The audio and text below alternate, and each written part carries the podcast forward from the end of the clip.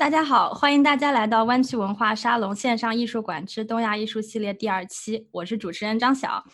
上一期呢，王小舒老师为我们分享了中国传统壁画中人物形象的隐喻。那么在这一期中，我们将聚焦另一种非常具有代表性的传统艺术——日本屏风画，希望带给大家不同文化符号解读的横向比较。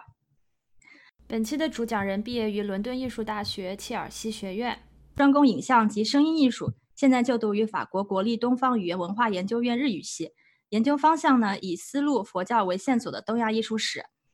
现在主讲人秦宝宝的研究方向就是专攻伊藤若冲的这两幅屏风画，所以他将会为大家介绍若冲的生平与时代背景，然后两件屏风画的来由、作品的特质和这个作品中的独特之处。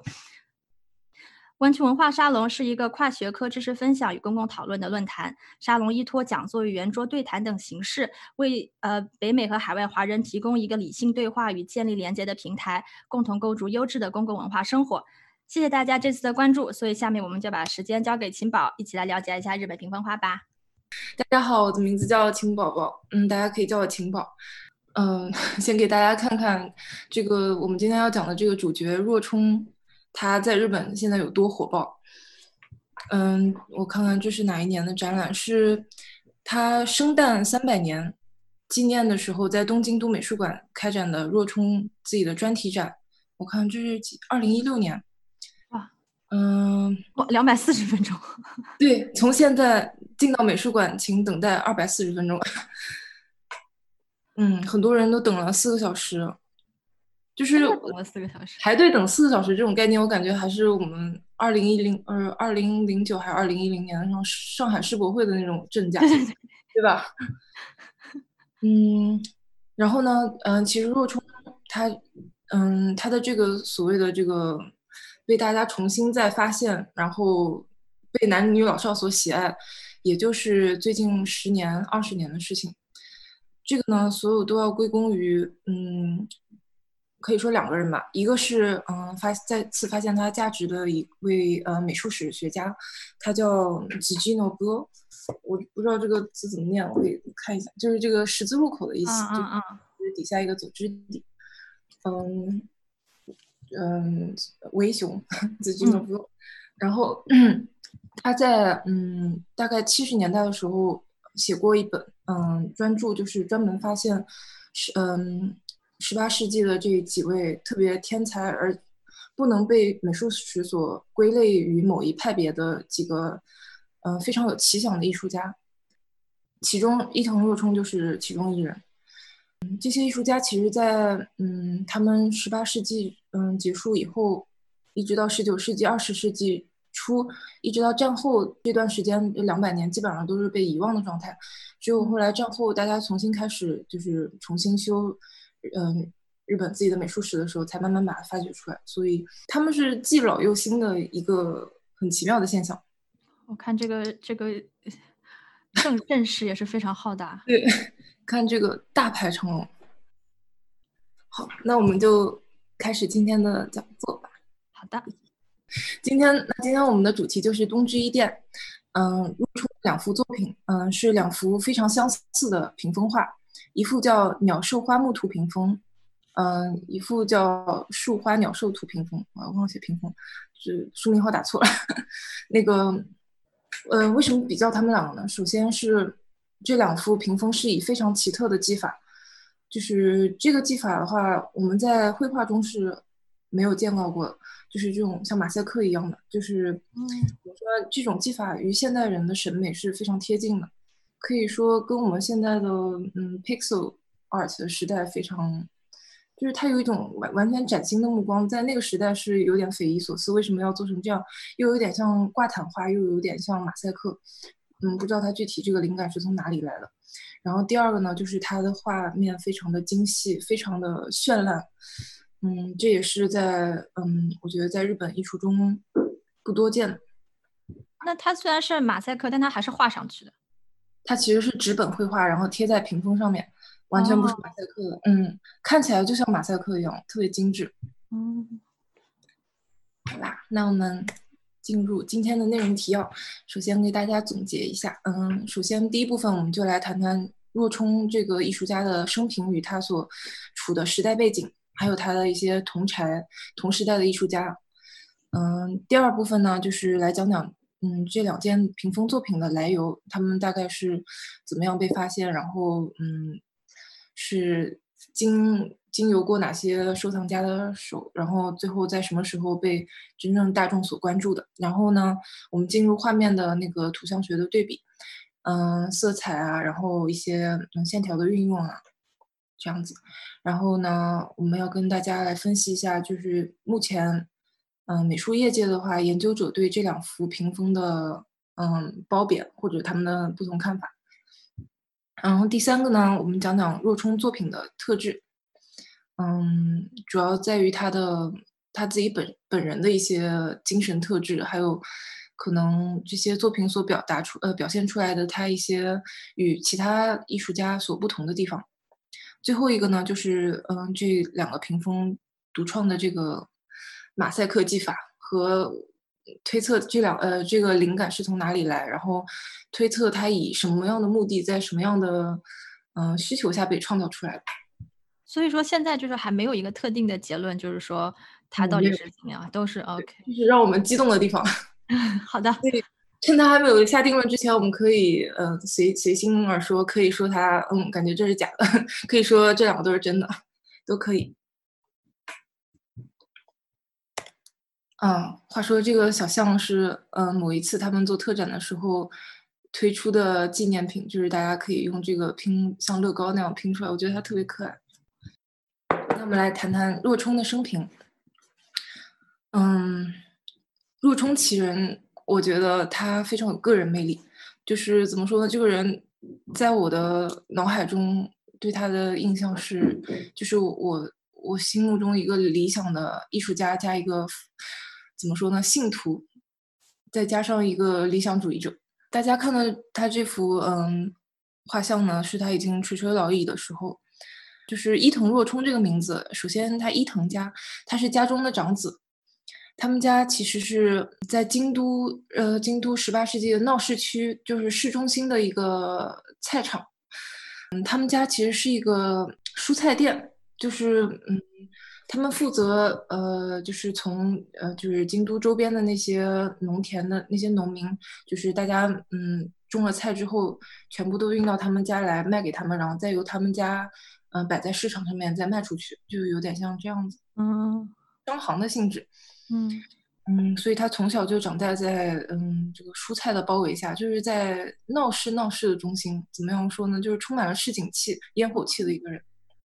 然后他这个他们家的这个名字叫做马斯亚，这个马斯的名字这个字我也不知道中文怎么念，感觉是日本独有的这个字。就是哎，我的鼠标大家能看到吗？好像看不到。嗯，看不到。这个嗯木字旁加一个西，这个。马斯在日语里面的意思是格子，哦，在我们之后能看到，就是它的这个技法叫马斯内嘎 k 就是格子技法，跟这个马赛克技法，但是感觉应该不是，我觉得这个技法不是他取的，就是这可能是一个巧合。然后旁边写了他这个他官方的名字叫做伊藤原左卫门，这个原左卫门是继承自他父亲的名字。就是，嗯，日本很多就是这种传承性质的家业的话，比如说那些什么，嗯，歌舞伎艺人啊，或者是什么花道、香道的这些，嗯，名门，他们全部都是不断的传承自己的师傅或者是自己父亲的名字，所以可能就有第四代、第五代、第二十代，嗯，这样子，但是他们都用同一个名字，所以他父亲叫远佐卫门，他后来继承家业之后，就，嗯，官方的名字就叫伊藤远佐卫门。他是二十三岁的时候子承父业，是因为他父亲在四十几岁的时候就突然早逝了，所以才二十三岁他就嗯变成了菜场店菜店老板，变成了老板，然后要开始每天很繁忙的工作。他其实他嗯给我们留下来的资料不多，都是出于他的一个好友，嗯是当时相呃京都相国寺的住持。嗯，叫做大典，这个人，这个和尚，他是一个著名的师僧，就是当时在日本的几个呃五大宗教名山里面，是嗯鼎鼎有名的一个诗僧，就是他呃文字特别好，他给他写了两篇文章，嗯，就是大家现在只能从那两篇文章里面短短的一些字来嗯推测若冲到底在生前到底是什么样的一个性格，嗯，反正他在那个文章里面就写了，他说就是从小他就是对学习也不感兴趣，字写的也不太好。对所有热闹的事情啊，比如说你说十几岁，嗯，那种什么浪荡子，或者说什么家中的纨绔子弟，嗯，就是游也，热衷于游也，或者是嗯各种热闹戏剧，或者是嗯逛逛嗯花柳之街，就是这样子的感觉。但是他就是对这些什么嗯热闹的东西啊，或者是女色什么，他一一概。不问，然后就是喜欢自己在家画点涂鸦什么的。嗯嗯，就感觉这个人有点榆木脑袋，哦，有点宅男的个性。这就懂了。对，可能青年时代就这样。而且他三十岁的时候，就是因为他跟这个嗯和尚大典有有所交往。而且他们就是当时有一个也像我们这样的文化沙龙的一个地方，就是跟包括大阪的一些文艺青年都走得很近。当时大阪也是一个特别热闹的地方嘛，离嗯京都又非常近。它作为一个嗯小小的港口，而且充满了嗯庶民气氛和商业气氛，来了很多从比如说从长崎那种当时已经稍微有稍稍的有点跟国外有一些交流的嗯，虽然当时就是。江户时代其实是一个阶级非常森严，然后也比较闭塞，就是闭关锁国的一个情况。但是从这些港口城市还是有一些流入，嗯，比如说可能一些博物志啊什么的，他可能就拿到一些西方的这些嗯小小的这种画册上面可能画了很多奇珍异兽啊或者植物什么，他从这个里面临摹，我觉得他也得就是在这种沙龙的文化气氛下，跟这些人的交往使他首先他对禅宗佛教。嗯，特别的上心。从三十岁起的时候，他就已经非常迷恋于，就是感觉就是自己非常 devoted。他已经觉得自己就是一个佛教信徒。然后有的时候，嗯，他还呃不是有的时候，就是从某一个阶段起，他就是在家里面剃发，然后作为一个居士。虽然没有真正出家，但是他也有他自己的居士号。然后他剃发，然后很少吃肉，甚至有的时候不吃肉，然后也不喝酒。我觉得作为一个商人之子，能做到这样是特别不容易。对，嗯，独树一帜。刚好看到，刚好有观众就是有有说到说他前名叫左卫门，他祖上会是武士吗？这会有关系吗？武士他怎么可能经商呢？我当时就就跟我们国内一样嘛，什么士农工商，嗯，平平民，这些都是分的特别嗯。清楚的。首先，当时比如说京都话，京都的话主要要不就是那一帮老贵族，嗯，然后要么就是一些从嗯武士阶级，他们就是他们是当时其实特别风光的一批人，就是感觉最高阶层的人。然后呢，剩下来就是做商业的，然后做农民的这些人。嗯，而且他的姓是伊藤，原左卫门是他的名字，伊藤。塞蒙，哦，嗯，然后哦，我这边还有一个，就是他们家的这种商业形态叫做轻物问屋，阿莫诺托伊亚。这个青物就是蔬菜，问屋的话就是有点像，就是嗯，怎么说呢，就是采买屋。嗯，就是在这个地方的话，就是嗯，商人们给商人们提供一个卖东西的地方，就是由他们买入，然后。或者是给他们提供一个场，就是他们交一下租子，然后给他们一些卖的地方。嗯，呃，我给大家看看，就是他当时他们家所处的位置，就是现在其实还是有很多游客喜欢到这个京都最中心的景市，呃，景市场。嗯，尼斯基西就景小路市场。嗯，大家可以看到，它就是有点像。有点像我们现在有点像我们西方的所谓这种 arcade arc 呃 arcade 的这种通道，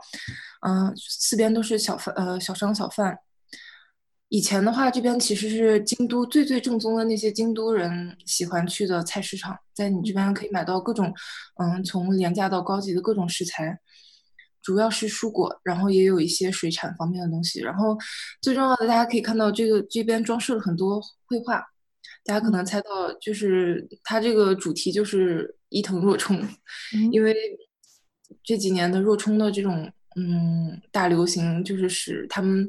嗯有点像他作为这个锦小路市场的一个保护神这样子吧。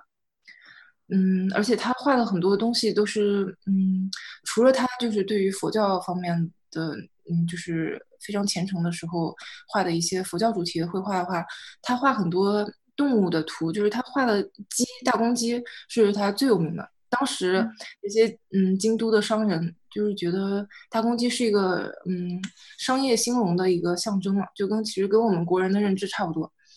我们南京不是也有陈大宇嘛，喜欢画大公鸡的，我感觉当时也差不多，都是觉觉得雄鸡，然后。很很有朝气的感觉，当时就是传说他的画，嗯，求他画大公鸡或者求他画这些，就是嗯，特别有嗯吉祥意味的这种画，就是商人们把京都附近的高级的绸，嗯，怎么样，缎子，绸，嗯，对，缎就是缎，就是买的就是大家都嗯买不起缎子来做衣服了，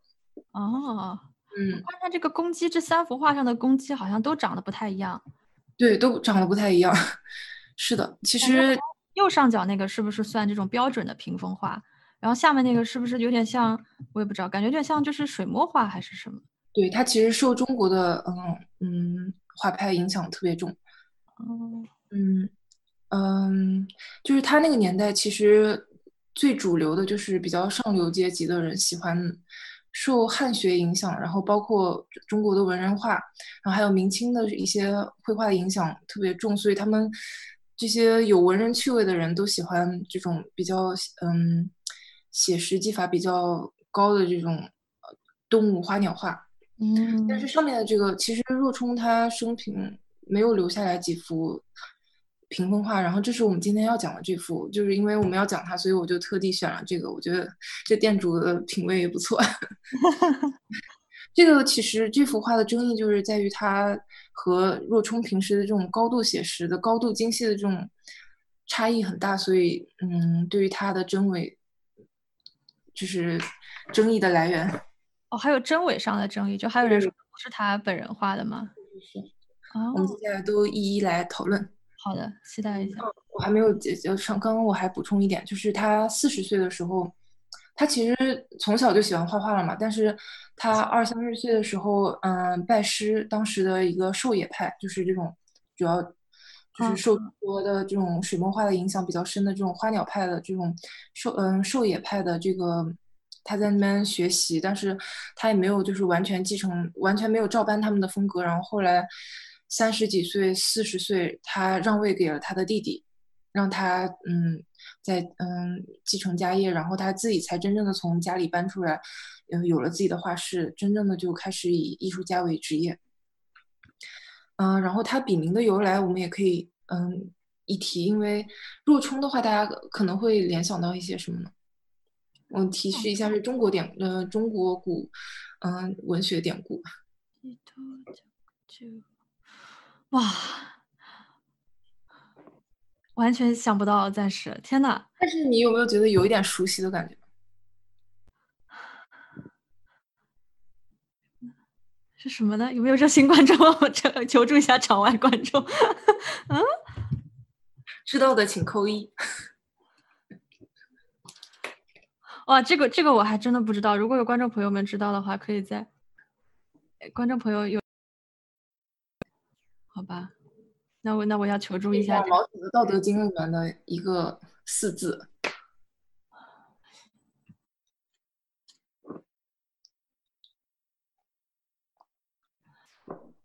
想不出来了。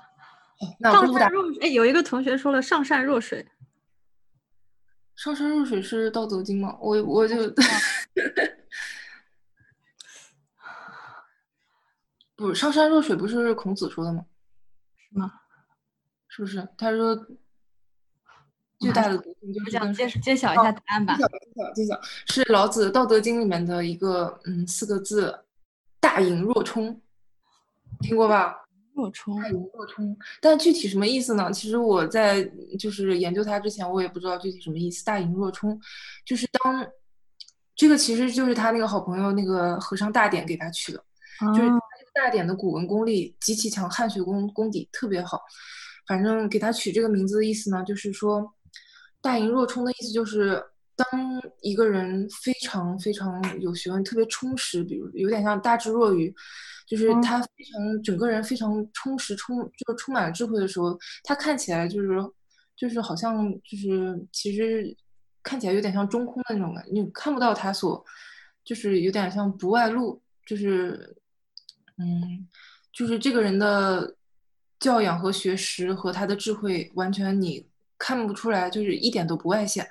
但但是实际上呢，他是源源不断，取之用不知，取之不尽，用之不竭的。嗯，所以大典给他就取这个居士，嗯，居士号的意思呢，就是也希望就是，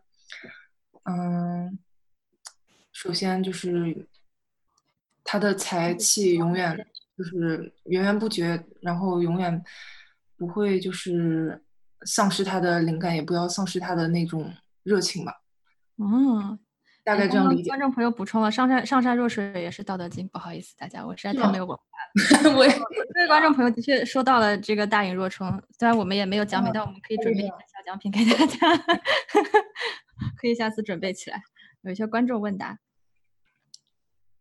嗯，他其实还有一些别的号，比如说锦和，嗯。嗯，就是他的墓志铭上面刻了一个呃藤井和画传这个一个小小的文章，就是他的墓志铭。这个藤井和是怎么来的呢？就是当时就是日本的这些嗯怎么说文人学者，他们只要研究汉学的话，都喜欢给自己取一个中国式的名字。嗯，比如说当时呃南派文人画的一个日本艺术家叫做袁大雅。米纳莫多米米纳莫多诺大一个，他这个也是就是完全是一个日式名字，然后加上他的嗯就是艺术艺名号，然后呢嗯伊藤若冲他这个叫做远景呃呃什么藤井和也是非常好想到的，就是他的名字叫呃他的姓家族姓氏叫伊藤嘛，所以他就取其中的藤字，Fuji，呃 Fuji no Kwa 这个景和叫做 Kwa，嗯。嗯，就是他们当时取这种汉文名字，就是大概是这样一个套路。嗯，怎么说？藤这个这个东西，在日本的话，就是一个非常高贵，也非常怎么说呢？就是你只要一个字，然后就能显示出它的一个嗯 nobility，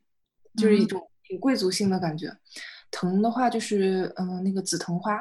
然后在日本的话，一般都是你看贵族里面，他都会使用这个作为一些嗯家纹啊，或者是一些图嗯就是装饰纹样。好的，让我们接下来来嗯聊聊京都十八世纪的艺坛图景。找出我的稿子，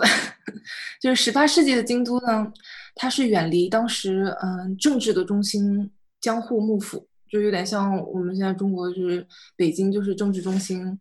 嗯，就是上海可能是经济中心啊，然后西安就是原来的我们就是文化的发源地这样子的感觉。嗯，京都的话，它就是嗯，既作为嗯，就是皇族贵族的一个就是嗯居住地，然后同时他们就是靠着大阪，然后商业嗯，就是怎么商人嗯。就是大小商族的崛起，使这个地方大家首先崇尚艺术，也崇尚文化。然后，嗯，各个的就是什么豪族、商族，他们都是以赞助艺术为荣，就有点像文艺复兴时代的嗯佛罗伦萨的感觉。所以，我们当时就是嗯有一个别名叫做京都文艺复兴，就是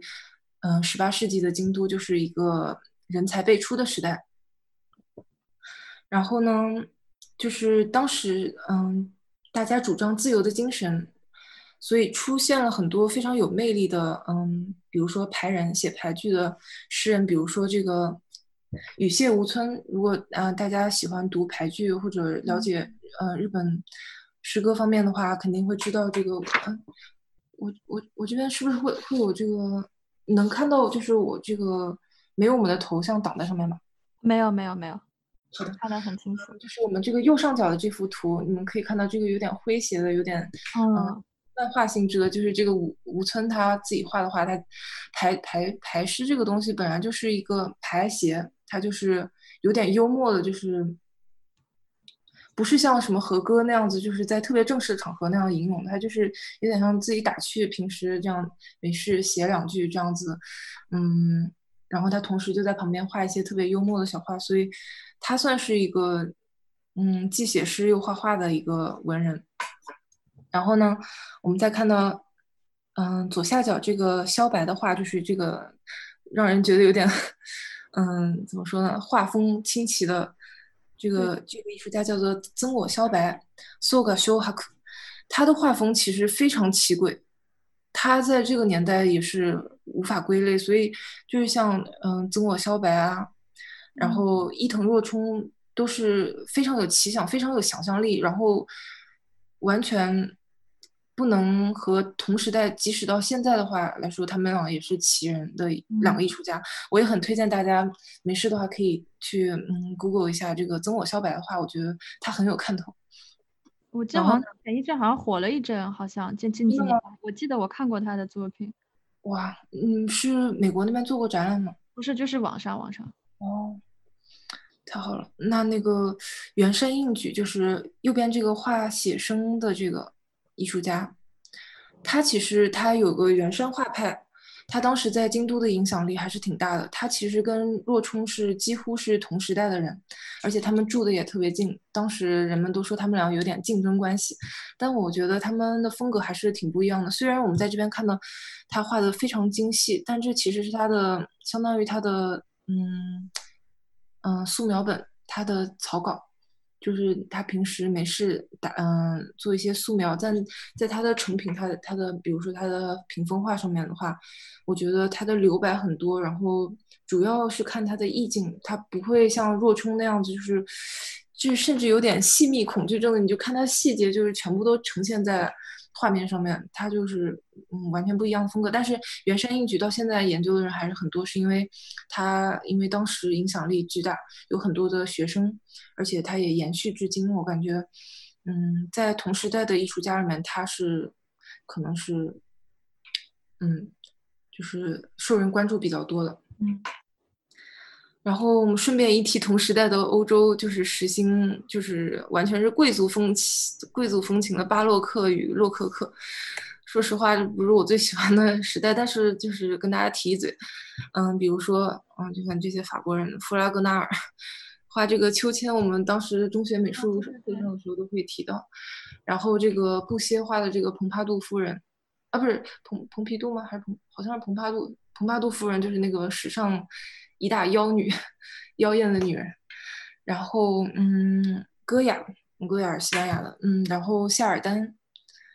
嗯，我喜欢这张图是因为我当时第一次在学校做这个小演讲的时候，我跟大家说，这就跟我们在家里面那个关禁闭的感觉差不多，就是无聊在窗窗台上吹泡泡。还真的是，是，哎，但别说，我觉得戈雅。就是他也完全是当时的一个奇葩，就是虽然他也给给很多那种西班牙贵族啊画那种肖像，但是他其实，嗯，他画了很多什么关于巫婆啊，就是一些很可怕的一些，然后还有关于当时的革命的一些素材，就是你完全看不出他是一个，嗯，为贵族服务的画师。嗯，他的那一段我觉得跟比如说跟曾我萧白画的那些。画风很怪诞的那种感觉，有有有异曲同工之妙。嗯，哦，然后我觉得就是特别有趣的是，想想看，就是十嗯十八世纪嘛，然后后来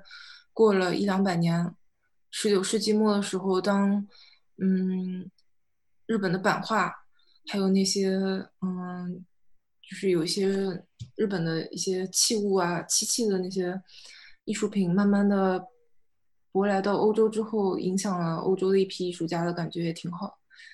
嗯，就是当时，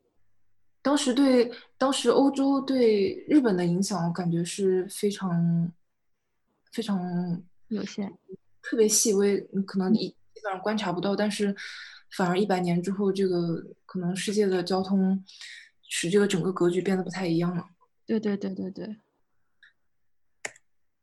好，那我们接下来开始讲这个两幅屏风画的由来。我觉得这是特别好玩的一个故事，讲起来可能有点像，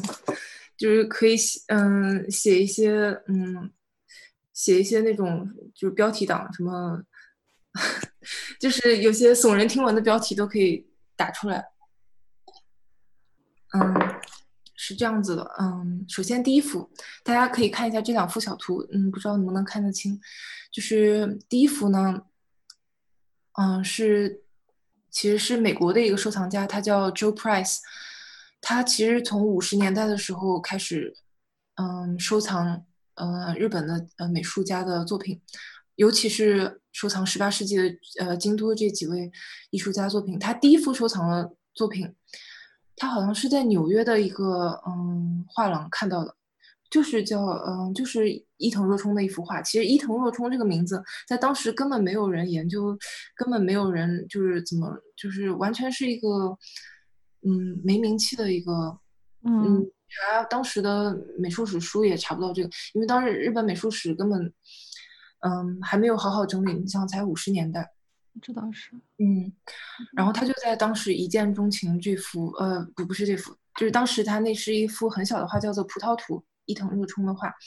然后后来他就对，嗯，若冲这个艺术家，就是就是心里面有一种特别的情愫。他后来连续说了他很多的作品，都是因为他出狱的那幅图就是若冲的。然后他，嗯，这幅这幅屏风图的话，其实一开始是在东京国立美术馆，嗯，最开始是在他的仓库里，当时，嗯。当时那个研究员，他现在回忆起来的话，他就是在仓库里面看到这幅画，他其实还摆在仓库的一个楼梯间，就是完全是没有被展出来的打算。然后他这个研究员当时跟他们的馆长说，嗯，觉得这幅嗯若冲的画，呃若冲的这个屏风图，觉得特别嗯有特色，觉得值得一展，嗯，可不可以考虑一下呢？然后馆长当时就说，就是这么俗烂、品味特别低俗的。用日语讲就是 get him 下品，就是完全一个下作的一个，就是完全太庶民趣味了，就是感觉商人趣味，就是暴发户趣味。他们觉得这个东西一点都没有嗯贵族审美，觉得上不了台面，所以完全没有打算把它展出来。嗯，而且他们当时也不算是他们的一个藏品，就是他们从其实从嗯一个藏家那边收过来的，然后就寄放在那边。那个藏家的话是叫。五内家族 Takeuji，感觉这个家族的话应该还是很有名气的，但是他们这个作品的流传，它完全没有一个就是，比如说艺术家签名也没有，然后，呃，任何的文字记载也没有，就是一般还是会有这些东西，但它完全都没有这些东西，只是当时在仓库发现的时候，就上面有一个标签是从这个五内家收过来的，所以。这幅画的来由不明，所以到现在其实还是有很多疑点。哦，所以就是也是像口口相传说这个画是谁的，然后流传下来就没有一个就像签名或者是记录的实际的记录说说这个画到底是谁，所以才有后面真伪的这样一个。对，有真伪之争。但是你看，就是第二幅图，它是藏于静冈市立美术馆。这幅屏风就是其实非常的明确的就知道是若冲的画风，而且。应该是有签名的，但是这幅其实包括这幅画，嗯，是不是若冲他一个一格一格画出来的？我们大家还有嗯有待争议，因为其实他已经是晚年了，能画出这么就是有点像他的作品集大成、生涯集大成的一个作品。当时他晚年的话，就是能否一个老人那么精细的看到这个嗯每个格子。一厘米见方的这个正方形格子里面，有的时候还有甚至有九宫格那么小的这个色彩。首先那个时候，我觉得连老花镜都没有，不知道能不能做出那么细致的作画。所以大家都还有讨论。但是反正因为有静冈这个版本的存在，所以因为他们俩视觉上实在太像，所以嗯，当时反正是由美国的这个普莱斯他收藏了之后，他经过这个对比之后，他认为是。嗯，若冲的作品，而且他当时跟那个就是我所说的，就是再次发现这个若冲魅力所嗯所在的这个 Gino 波这个这个美术史学家，他们两个是有点像，他是他的顾问的关系。嗯，Gino 波也觉得是这个是若冲的作品，所以怎么说呢，还是有一些人给他撑腰的，就是这些专家有撑腰。然后他这个 Price 他是从京都的一个古美术商手里面嗯买过来这件作品的。他其实是从嗯，我感觉他应该是八十年代的时候，他那一次就是亲自飞到了日本，在那边逗留了很长很长的时间，到处搜罗，就是到处寻访有没有他喜欢的这嗯几个艺术家的作品。然后呢，当时他就遇到了他的嗯他的老婆，就是 Etsuko，嗯嗯，当时给他做翻译，嗯，月子就是愉悦的悦，后来成为他一生的伴侣，然后他们就嗯从这个古美术商手里买到了这幅屏风。后来呢，他回到美国之后，其实一开始他有很多藏品，全部都寄放在呃洛杉矶的嗯 county county 算是市立吗？县立县，嗯，反正就是洛杉矶这个县立美术馆。它寄放在他们的日本馆里面，但是后来好像虽然寄放了十几年，但是因为他们，他对他们夫妻俩觉得洛杉矶这个美术馆没有对他们作品做最好最好的那个保护和嗯保存，嗯颇有微词，后来就把干脆把这几个呃这些作品全部都收回他们自己家，然后在他们在洛杉矶远郊的一个他们自己的别墅里面建了一个嗯专门的鉴赏空间。嗯，而且给它取名叫星源馆。星源馆其实就是嗯，星就是星在遥远的那个星源馆，就是有一种归隐呃隐士的那种感觉。这个名字不是他自己取的，嗯，好像我记得英文名字好像叫 Pavilion of the Heart，呃，Faraway Heart，好像是这个名字。反正就是挺诗意的，我觉得翻成英语也挺好听。他这个新源馆其实是若冲当时在京都建在鸭川旁边，嗯，自己建的一个工作室，兼他自己的家的，嗯，他的画室的名字，有点像斋号那样子，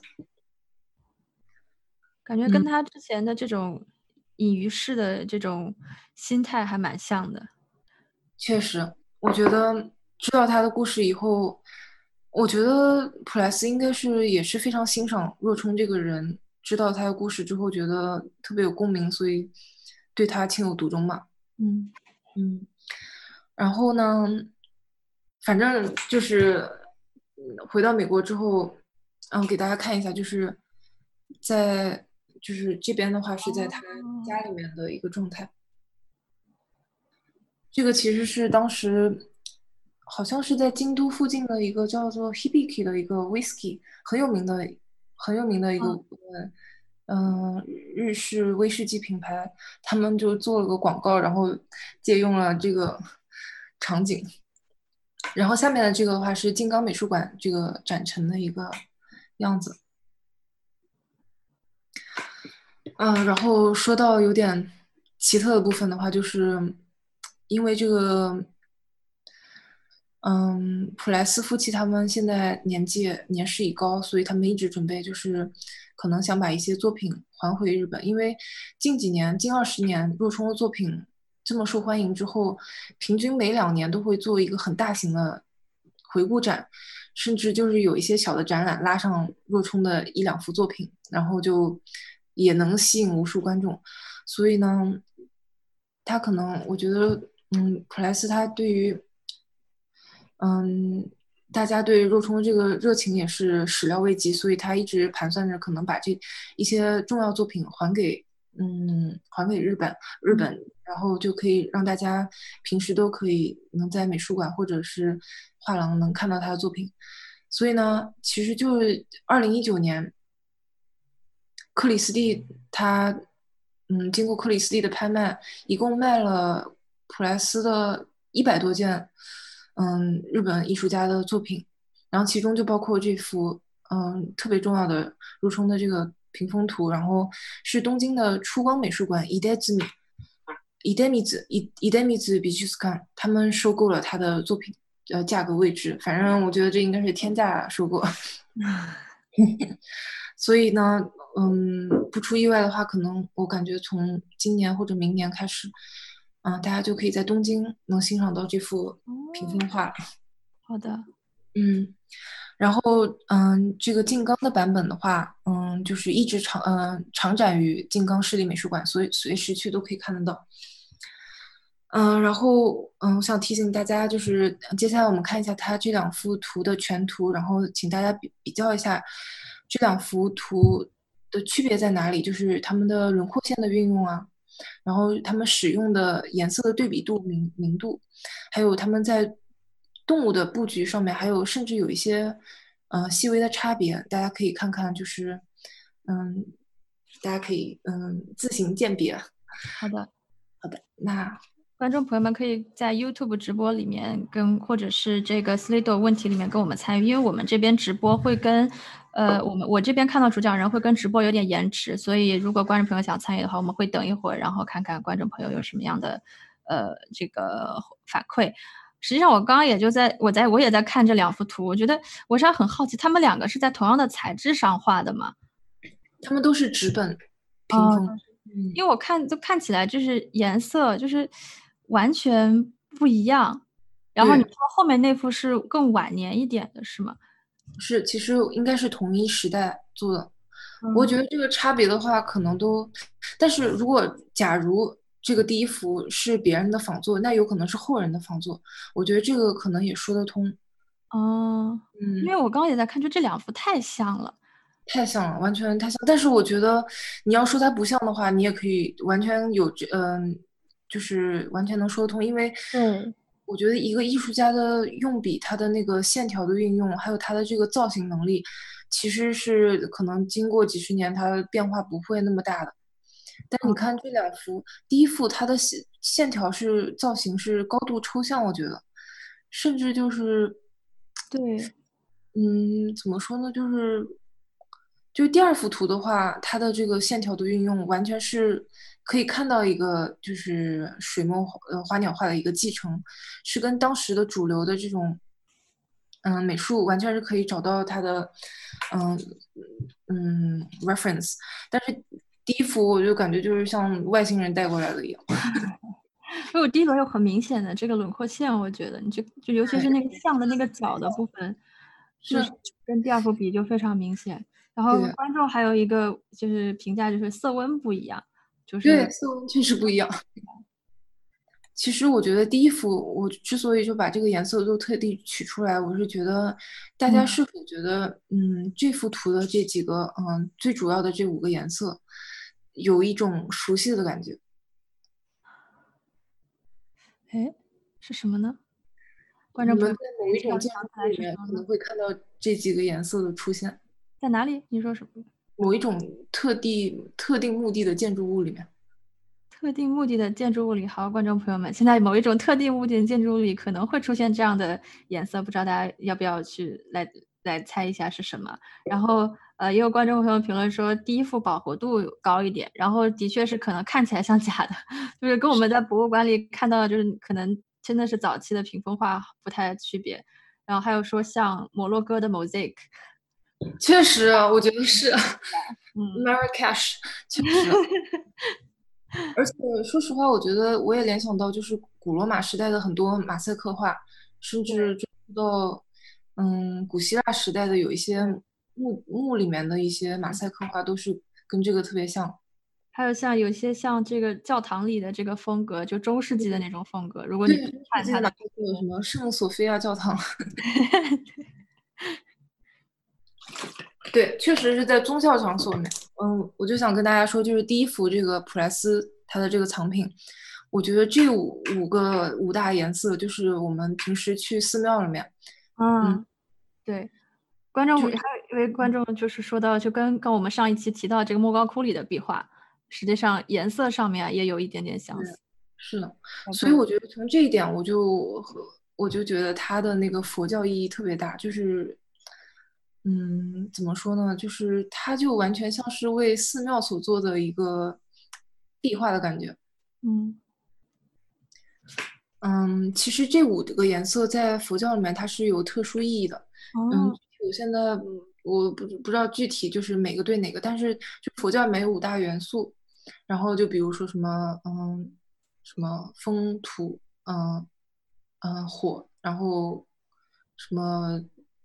哎，我我现在这么一讲，感觉特别不专业。反正就是佛教里面它是有五大元素，然后配上这五个元素，呃，五个颜色。嗯，这五个颜色我们首先在佛教的建筑里面可以经常看到。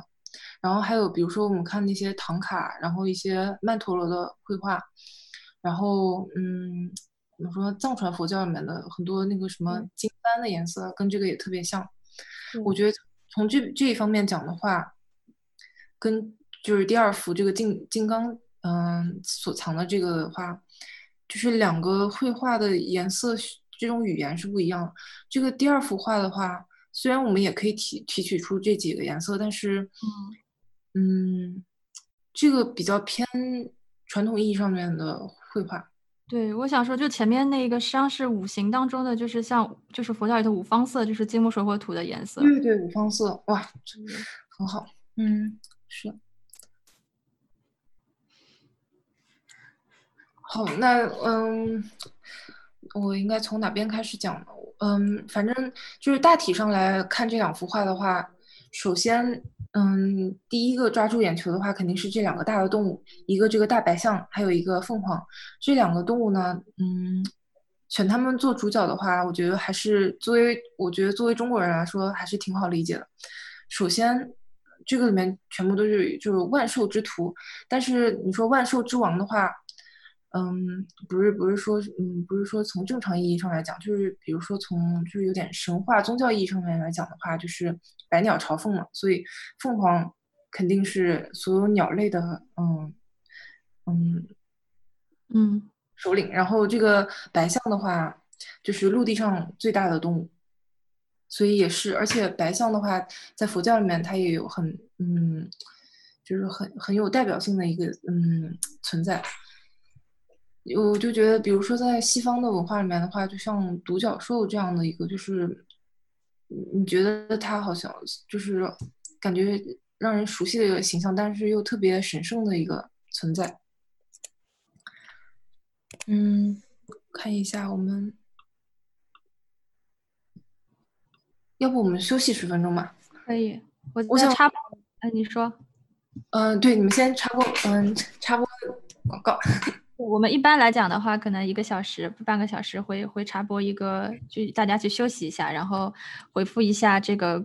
观众们的问题。刚刚观众们有一位观众补充了呃问题，就是能不能再介绍一下这个屏风画的材质，比如它是什么上面，然后做了这个纸本的绘画，或者是就是这个细节上。就是我们看这边就是这幅图的话，我们可以看到它首先应该是一个木质的框，嗯。甚至有可能就是就是，如果是木质的话，是它这个周边的这个黑色部分，因为我从来没有在现场看过，这两个画能遇到实在太难。嗯，或者是有可能就是嗯嗯纸本的，然后在那个就是加固过的，就是就是很硬的硬纸板，硬。纸材质的，有点像箱子的那种材质，但是它肯定经过非常好的处理，使它。就是嗯，保存起来嗯不太容易受潮什么的。嗯，对，所以他们在材质上面媒介上面是完全一样，但是嗯，这个画的话是在纸本，嗯嗯，宣纸上面。然后，然后刚好这这个这边这一页 PPT 很明显就是刚刚看那两个可能算呃偏扫描吧，就是的的两两件照片的时候可能不太明显，但是这里可能调过色就会发现，实际上第二张饱和度在下面这个图上也挺高的。所以有位观众就说，如果说第二幅图调色的话，会不会跟第一幅图就更加相近？然后是不是刚画的时候这个当时就是后面那一幅呃？这个画就就是就是这样的颜色，还是说在保存或者是这个时间上来讲，失去了失去了这个原本的这个这个色色度？我觉得这，比如说我们可以提一个假设，就是第一张如果原来跟这个第二张是完全一样的话，会不会后人就是为了修复它，但是他们没有一个跟今天人一样的认知，就是。修旧如旧，他们可能就是为了使它颜色比较明亮，嗯，比较就是有吉祥意义，他们就擅自用他们当时的审美，然后补充了一些颜色，是有可能的。但我感觉这个画的，就是你要想在所谓修复它，或者把它颜色重新嗯加深的话，我觉得特别困难的一件事情，因为它本来的，等会儿我们可以看到它细节，它是非常非常细密的，就有点像中东细密画的感觉，稍微不弄好一点的话，感觉这个画就毁了。所以，嗯，这个我觉得有待商榷。好的，嗯，嗯，好，我们来看看画面的细节。就是，嗯，我觉得首先一个值得探讨的地方就是，他从哪里看到的这些，嗯，真真情异兽。嗯。大家能看到的一些，我觉得能叫出名字来。比如说，首先这个大白象，然后我们可以看到它旁边的刺猬，然后还有类似于从就是像我们传统的那些嗯宗教画里面这个蓝色的像麒麟一样的，然后兔子、老虎，后面的这个灰色的大象，然后就是里面有一些类似于神兽，我们不太确定它是否存在。然后后面还有这个。这个金钱豹，就是这些，在当时就是完全，大家不可能有机会像今天在动物园里面那么简单的看到。它是从哪里看到这些，嗯，动物呢？我觉得有很大一部分的话，嗯，都是从别的绘画里面，嗯，所取过来的。然后还有，我觉得有可能就是有，嗯。就是他们，就是大家在嗯研究这个若冲当时从哪里看到这些动物的时候，甚至有提到过，嗯，就是大象这个动物，因为日本本土上面是永远都没有大象的，但是当时好像是从印度运来了一批大象，是从长崎那边，嗯，然后甚至有可呃，甚至好像从长崎然后到了大阪展出了一段时间。这就不知道他有没有当时也去围观了。哦，嗯，然后呢，嗯，我想请大家就是也来进行一下头脑风暴，就是这个白象旁边有一个黑咕隆咚的，有点像小狗的，嗯，我的鼠标用不了，但是大家可以看到，就是，嗯，看到吗？就是它脖子那边有一抹白的这个黑色的小，嗯。小生物，它大概是什么动物呢？然后，请大家比较一下这两幅图的中间，它是以不太一样的造型出来的。是啊，嗯，第二幅它这个更圆滚滚，然后露出獠牙，肚皮也是白的。哦，我感觉好像有一些想法，感觉我见过它。是吗？你觉得是？我看看观众朋友们有没有什么猜想？有人说熊。猫，还有说黑柴，黑柴，它的耳朵不像是狗，不像是狗。嗯，我看看还有什么。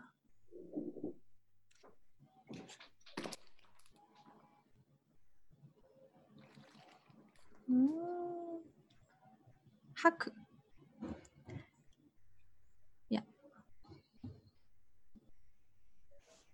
魔，还有还有说还有猜是哦，看一下有墨豪猪黑豹，还有什么？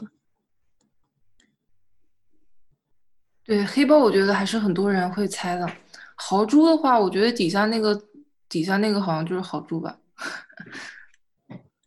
还有猜是墨的石墨墨的那个墨。哦。我觉得你要说墨的话，就是后面那个有点像大象的那个东西，可能是墨。啊？那不是？就是它是一个长的鼻子，有点长一点的鼻子。我想猜，不知道为什么 Top of Mind，我总觉得是黄鼠狼。黄鼠狼的话，那应该是长的，呃，就是黄颜色的。你有没有见过黄鼠狼？我见过，就是我见过卡通形象当中的，就你知道。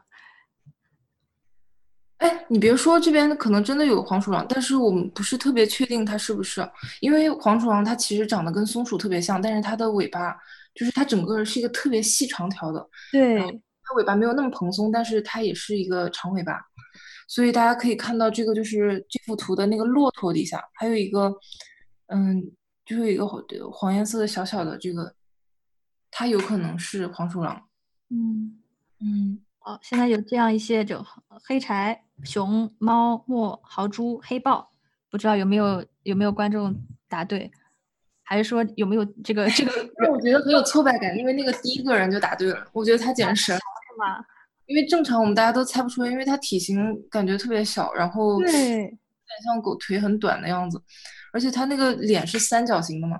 嗯，所以是个黑熊。其实是黑熊，是月牙熊，哦，它是一个白颜色的，而且就是我觉得黑豹这种动物的话，感觉就是在非洲好像只有在非洲大陆上面才有吧。对，嗯我觉得就是感觉一个就真的是百兽图。对，嗯嗯，等会儿我给大家看放大一点的，就是看他画的有多么精细。嗯，真的就是想知道，嗯，你有特别想知道动物具体是什么的话，我这边有本书，它里面就是全部都写了每就是一哪个对哪个都都是什么这样子。好的，请问还有一个小问题就是，嗯、因为我们之前看，比如像佛啊，就是壁画当中有一些需要就是去尊崇的东西，然后去画一个形象。那么在这个屏风画当中，有没有说需要把什么样动物画成什么样，或者是呃有一些特定的这个画法吗？嗯，这个我我我觉得，嗯，反正至少这幅图里面是没有，我觉得它没有一个特别的背后的一个隐喻，比如说什么白象可能指的是某一个，嗯嗯，某一某一个菩萨或者某一个佛，我觉得它这个背后应该是没有的。就是等会儿我马上给大家介绍一下，我觉得这幅图所代表它就是，嗯嗯，就是它想表现的是一个什么气象，它表现了一个什么氛围。好的，嗯，啊，然后我在这边没有来得及把这个翻译过来，我想大想跟大家讲一下，就是现在目前所嗯，在这个关于这两个作品的真伪讨论中，比较突出两个比较对立的看法。嗯，他们两个都是东大出身的，嗯，所以东东都是东大文学部教授，然后两个人都是嗯美术史的专门呃专家，但是嗯，其实我觉得就是第二个这个基诺波他是更有话语权，因为他研究嗯这几个京都艺术家非常久了，嗯，第一位的话他是东京大学文学部教授佐佐藤康弘，嗯，Sado Yasuhiro，他说他的论据是说。嗯，普莱斯夫妇的藏品里面有呃好几幅重要的若冲画，但是呢，就是这一幅屏风画绝对不是若冲的作品。为什么呢？就是若冲画里面，它是一直都是非常有张力、非常有紧张感，它这个形态充满就是线条充满张力。但是这幅图里面的线条就是特别松弛，就是嗯平庸到极点，它是这么样一个特别极端的说法。然后呢，第二个是这个吉居诺布，他是东大文学部教授，日本美术史的专家，嗯，他也是曾经猕猴美术馆，猕猴美术馆就是我觉得这几年还是挺火的，就是让贝聿铭设计的，有点像桃花源的一个，他他其实是一个嗯新兴宗教背景的一个美术馆，就是他们自己嗯这个宗这个新兴宗教首领他们自己嗯开的一个美术馆。然后他们请来这个吉诺波作为他们的顾问加馆馆长，让他们他帮他们收集，嗯，参谋收集哪些艺术家的，嗯，所以，嗯，他们其实就是这几年也收藏了若冲的一幅挺重要的，嗯，水墨屏风，就我们在最后的时候给大家看一下，他的观点是什么呢？他是说。在这幅就是普莱斯的这个作品，呃，普普莱斯所收藏的这幅屏风里面，它的画面，嗯，就是它的画面的色彩和动物和鸟的这个姿态的展现是完全是充满了个性，非常让人有一种就是就是一见就觉得非常可爱，非常嗯喜欢，嗯嗯，仿佛能从这些画面能听到若冲的声音，所以觉得认为只有他这个人才能做到完全给观者展现展现一个如此嗯新美丽新世界，嗯，但是呢，这么庞大的作业量的话，嗯，很难很难说是若冲一个人嗯完成的。嗯，在我看来的话，若冲可能是作为一个设计者的，嗯，在一个设计者的立场上面，他进行指挥，然后，嗯，他嗯做嗯他完成了这个作品的草图，然后呢，他的所有弟子跟他共同作业完成。嗯，但是现在具体的结论还没有出来。刚刚好像我我我可能忘了这个点，就是这两幅画有有有确定的年份吗？就是他们是哪一年的？没有确定的年份，因为它这个嗯，但是我觉得呃，我看看，就没有确定。你看他这个像画册，他这边都写，嗯，你看一下，就是他这边写的是十八世纪后半，就是若冲的晚年。然后纸本着色，六曲一双。这个六曲一双是什么意思呢？就是，嗯，一双的意思就是一对儿，就是一对儿屏风左右各一个。然后六曲就是它每一个屏风它是六段，折了六段这样。然后它的大小的话是一米六八点七乘嗯三米七四，嗯，两嗯两个合在一起的话，其实嗯。反正比我的想象要小一些。对我刚刚看那个图也是，但我以为是要怎么讲超过一人高，但实际上，对，实际上还是比较不是那么的高。就这样再想的话，它再加上那么细小的格子，就会觉得特别厉害。对。好，那我们接下来给大家介绍一下，就是若若冲这个人作品的特质。嗯，首先他是虔诚的佛教徒，他。虽然是个居士，他没有出家，但是他终身未娶，他不喝酒。嗯，当然也有一些推测，就比如说他本来就不喜欢女生，这个也有可能。然后呢，就是他与相国寺住持大典的这个交往，嗯，这个大典呢对他来说影响特别大，既是他生涯最好的朋友，然后也是他的一个像启蒙的人生导师，嗯。在他们所相处的期间，他也因为他是嗯呃京都相国寺的住持，虽然不是就是从很年轻开始，他六十一岁的时候当了住持，但是他从一开始就是以他的嗯文采嗯交友比较广泛，所以他可能就是他们经常在一起聚会的时候也会介绍很多人，就是我觉得就是对一个艺术家来说还是挺重要的，就是。首先，他给他很多嗯文学还有禅宗思想上面的嗯耳濡目染，也给他介绍很多就是能欣赏他画或者是给他能嗯跟他能有所切磋的一些文人艺术家。然后，其实我我觉得嗯目前为止，除了这个屏风以外，其实要说他的代表作，应该说是这幅他的动植彩绘《头修克塞耶》。嗯，这个作这件作品是他耗费了十年的精力完成的生涯代表作，一共包含三十余张单幅作品，就是都是卷轴挂轴。他当时就是花了十年画完了之后，他赠予了相国寺。嗯，关于赠予的目的，嗯，他有一说法，就是说法就是他，嗯，有一种说法就是为了纪念他的嗯早早逝的父亲。而且他当时母亲好像也刚过世，反正他就是，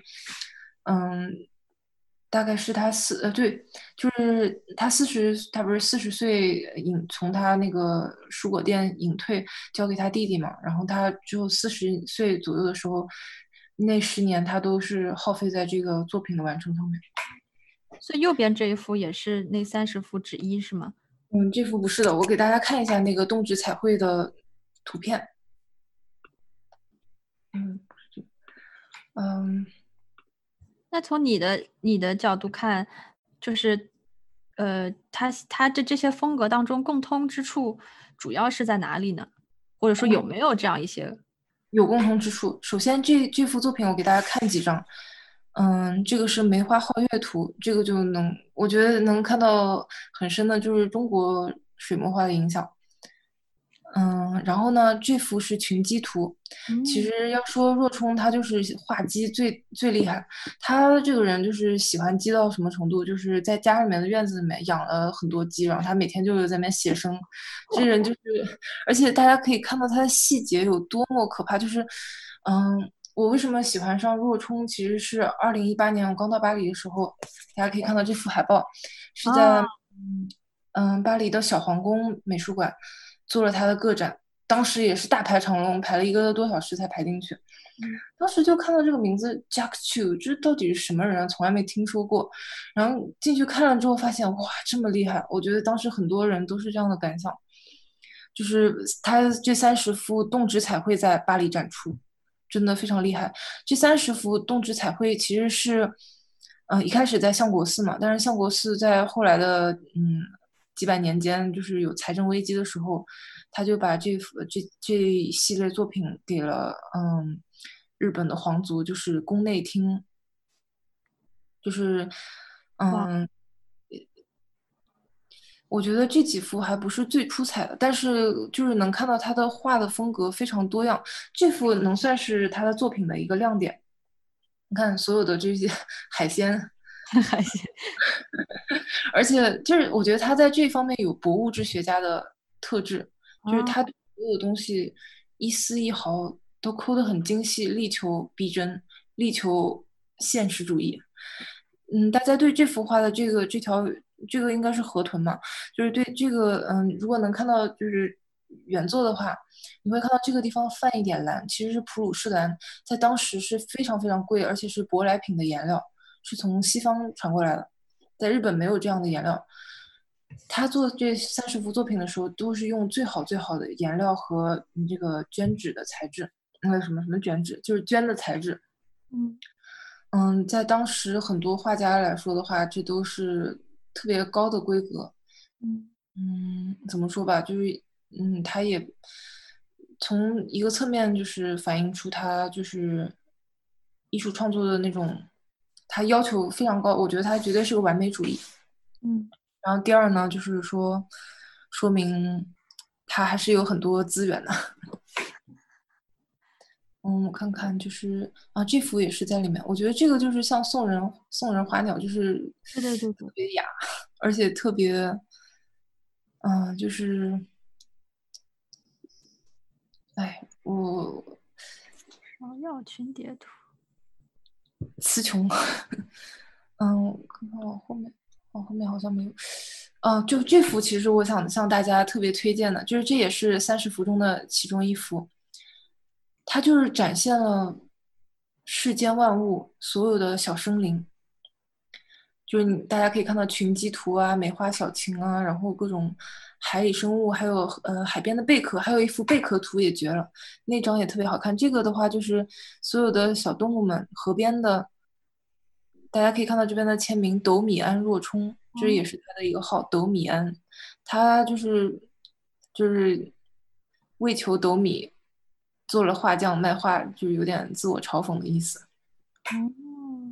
你看这边的小小蜥蜴，这些螳螂啊、小青蛙、蛤蟆、蜗牛，就是一看细节就是太多细节，而且这些这些葫芦，然后其实看原作的话，它颜色是比这个要鲜艳很多的，因为呃宫内厅就是他们嗯在平成十四年，反正他们花了六年时间。平成十一年开始，他们花了六年时间修复这三十件作品，所以现在这个画面的那个成色是非常好的，嗯，栩栩如生，嗯嗯。我发现不仅是这个呃笔触呃轮廓，实际上它的那个空间和构图也跟也实际上能在这个屏风画上找到一些呃感觉有些相通之处，是吗？你觉得是怎么样的相通处？我觉得就是它的这个。呃，叫怎么的？透视都比较的直白，就是你能看出他他去用透视的方式都是你就像尤其像这幅图，你实际上看不太出来他到底是哪一个角度去去去去做的做的透视，但是你他通过就就是比较直白的这种呃什么构图上的变化，然后和这个程度去，他为了打破这种平板的这种毫无透视的这种一个场景的。他为了使它灵活，就是使它的整个的这些细节，通过它构局来引大家从这边看到那边，就是再从这边看到这边。哦，这边有个小细节，然后他就是好像在带领你看一样，这是他的一个天赋之处，我觉得。嗯嗯。呃，好，我们回到刚刚的这个 PPT。嗯，我想向大家重点推荐这个看似非常平平无奇的果蔬涅槃图，这个也是大家的一个嗯爱爱称，就是果蔬涅槃图，就是它其实是有一个嗯 reference 给大家看，就是在佛画里面的一个非常重要形式，就是涅槃图，就是嗯佛祖他在临终之前。在他在不能说临终之前，他在涅槃的时候，他嗯侧卧的这样的一个姿势，他所有的弟子，然后当地的这些民众，还有嗯，包括你看画面底下的这些动物们，全部都过来哀悼，就是送他嗯最后一刻的时候，然后天上也会，就是天上有朗朗。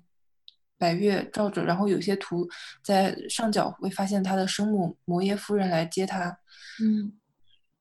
就是这样的一幅图，就是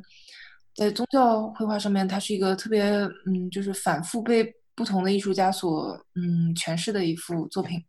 然后若冲他的新颖之处就是他完全用了蔬果的这样的一个形式，他画了这样的一幅涅槃图，大家可以看到这个大白萝卜就很明显是在。这个影射，嗯，佛祖嘛，然后所有这些这些哀悼的这些人们，还有这些动物们，济济藏的都是这些可爱的蔬果，甚至有一些有一些幽默，但是又有一些不知道为什么有点庄严的感觉。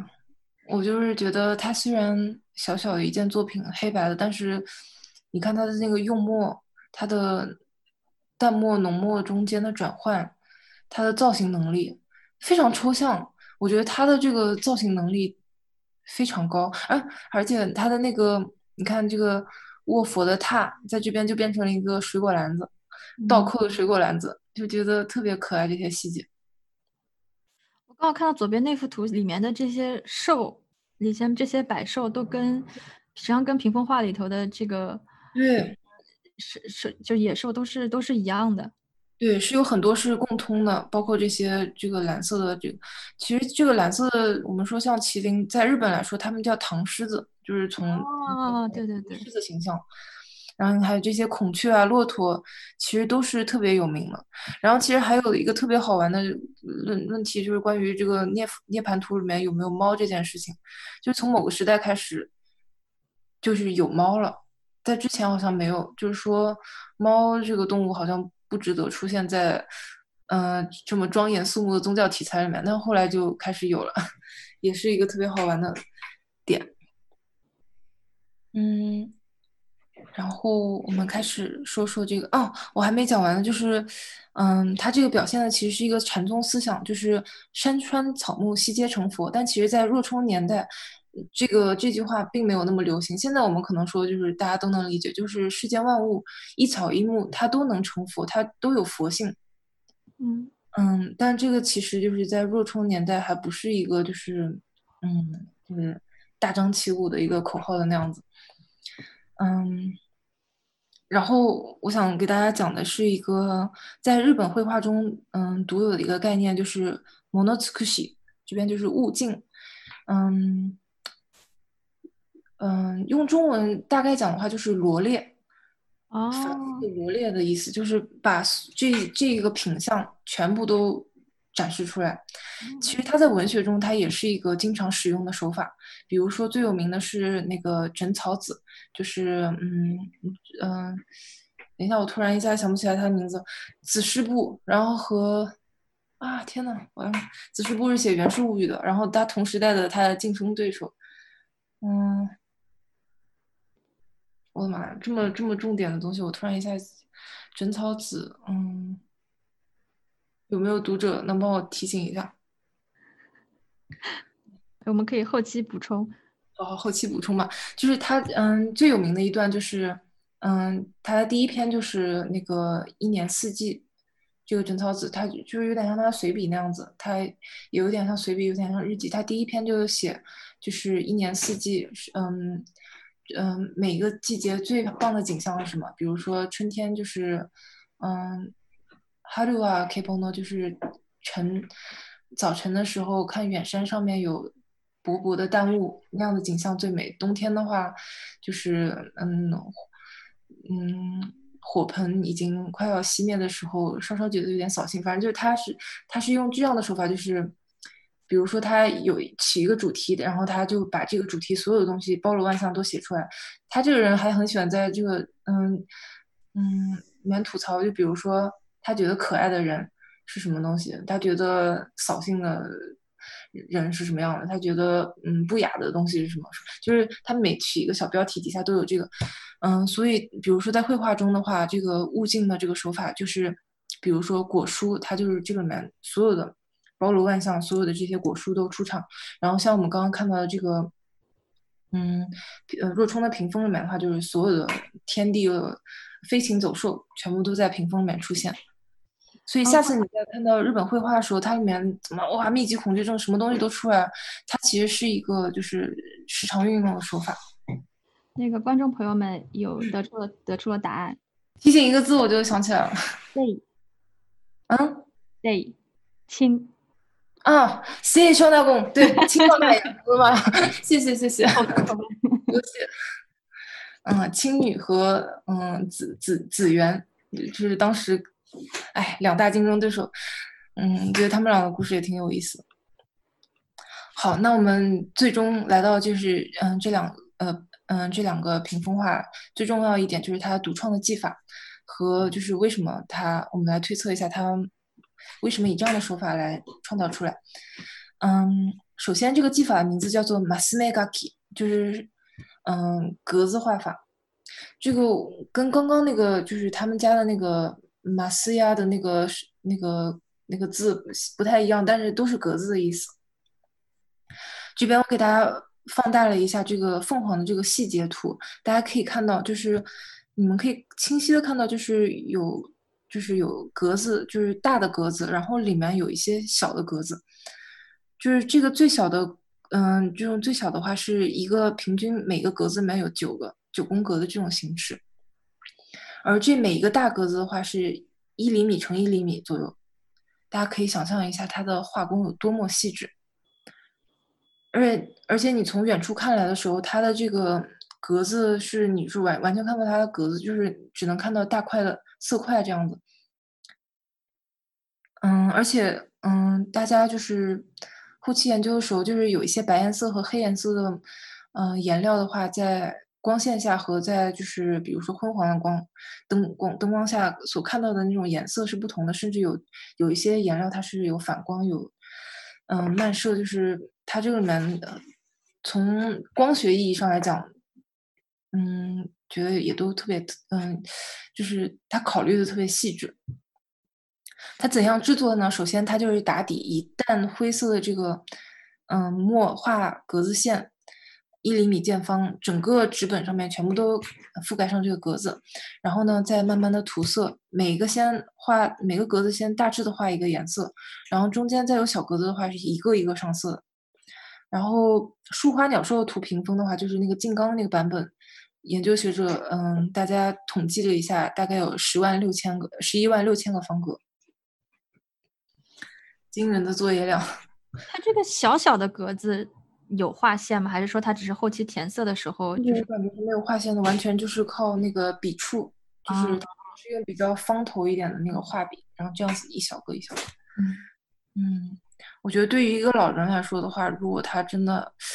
他手可能都会颤吧。我觉得肯定这些细部可能是他的弟子帮他做的。嗯嗯。然后有一位观众说，他会不会受到一点就是印象派所谓点点画的影响？说，因为同期也在十八世纪左右，是这上面有没有什么互相影响的可能性？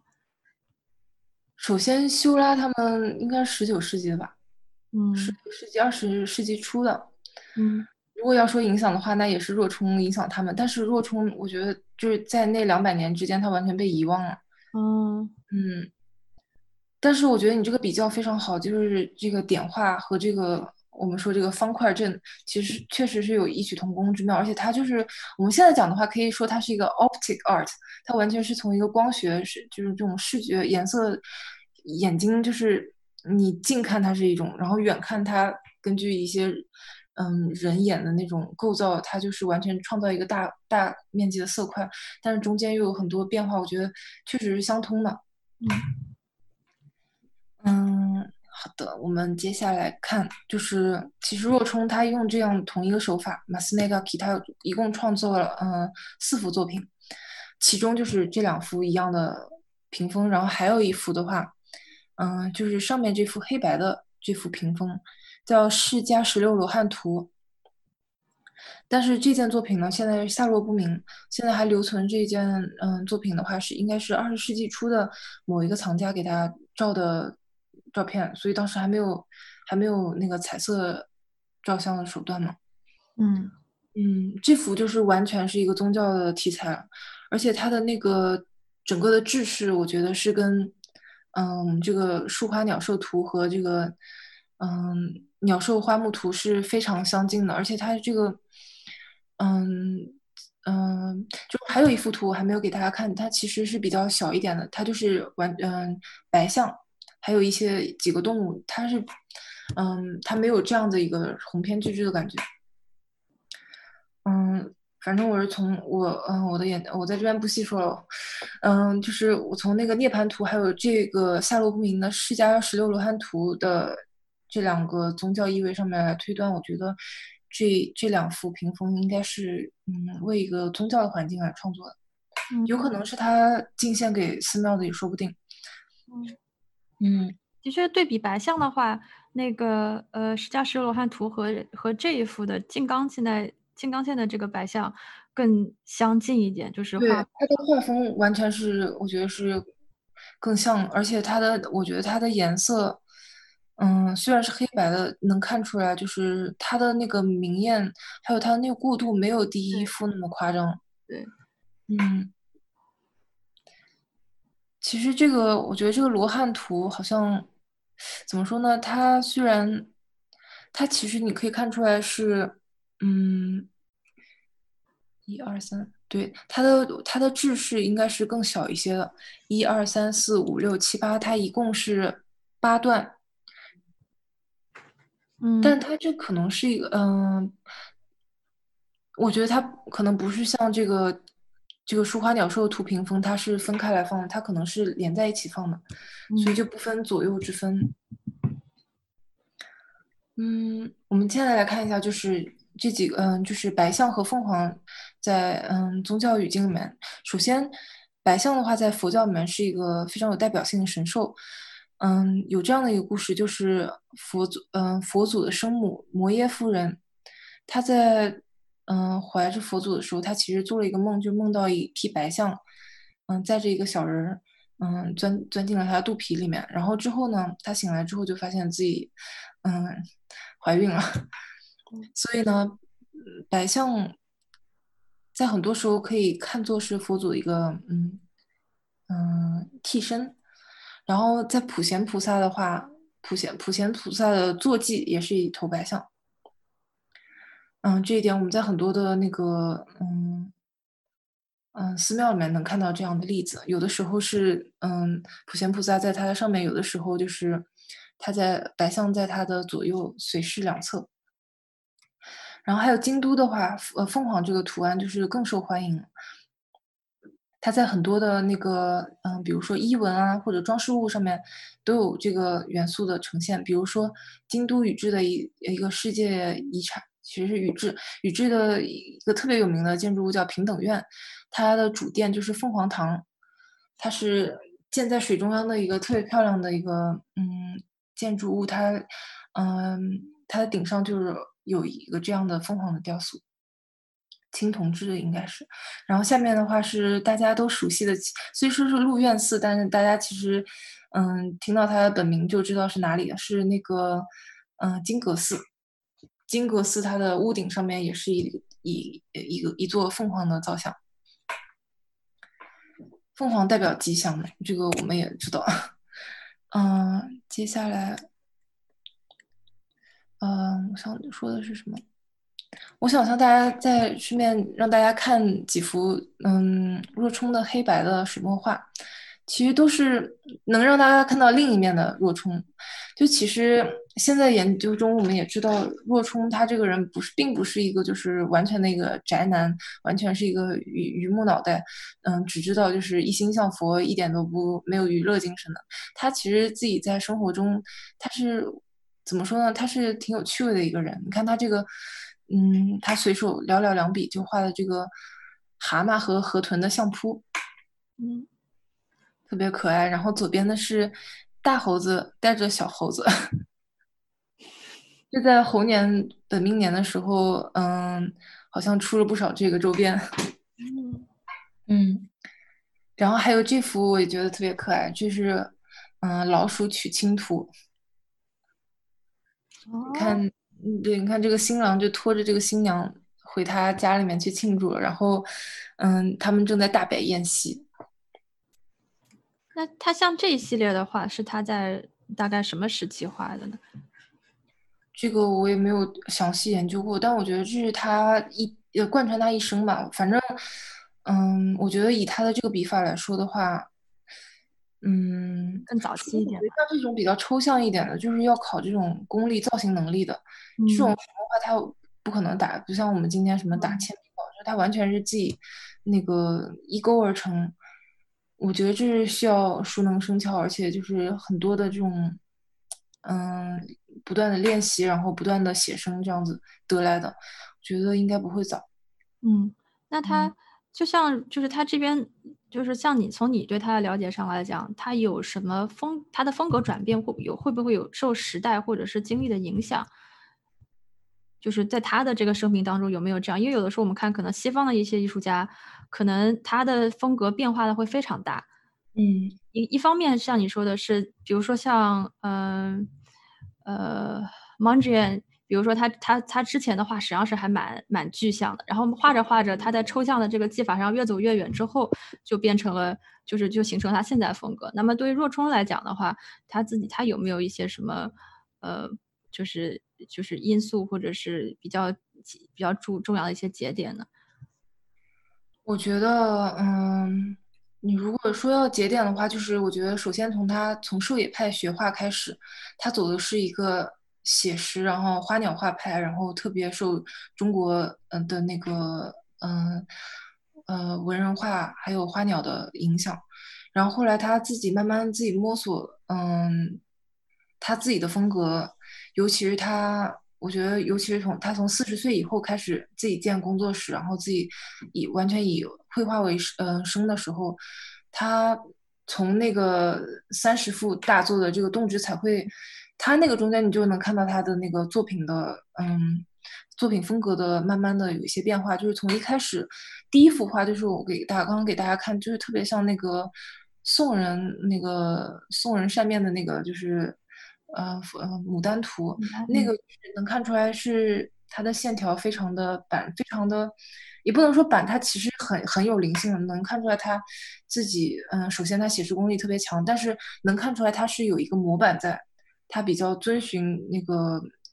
遵循传统，但后来我觉得就是比如说大家看到那个花鸟鱼虫，那个池塘边上的那个蛤蟆，就是那种题材，我觉得在当时的文人。